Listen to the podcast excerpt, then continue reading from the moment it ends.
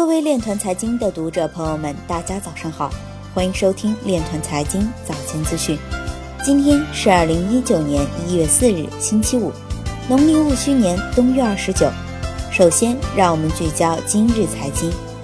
韩国国防发展署将开发基于区块链的无人机控制系统。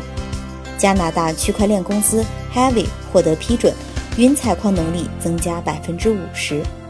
厦门海关探索应用区块链技术对进口原油进行监管。甘肃礼县与阿里巴巴合作，利用区块链进行苹果溯源。比特币创世区块十周年，已完成转账近四亿次。克什米尔警方警告不要投资数字货币。纽约州政府成立数字货币研究工作组。泰国将在投票选举活动中引入相关区块链技术。区块链专家黄连金表示，区块链与多个技术融合起来，才会有更多的应用场景。G20 咨询机构金融稳定委员会近日表示，加密货币不构成威胁。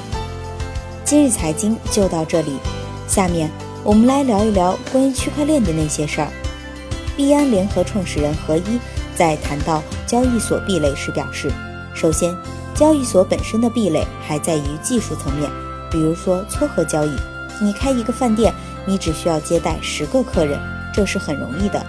但你要接待十万个客人，或者说一百万个客人的时候，你的压力是不一样的。再者就是国际化竞争，最后是牌照。另外，他还认为。二零一九年可能是行业的调整年，一个是应用的落地，一个是管理规范。这个行业本身就一直在不断的和主流的金融业慢慢趋近或者趋同。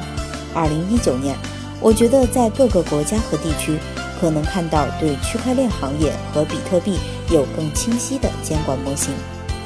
以上就是今天链团财经早间资讯的全部内容，感谢您的关注与支持。祝您生活愉快，我们明天再见。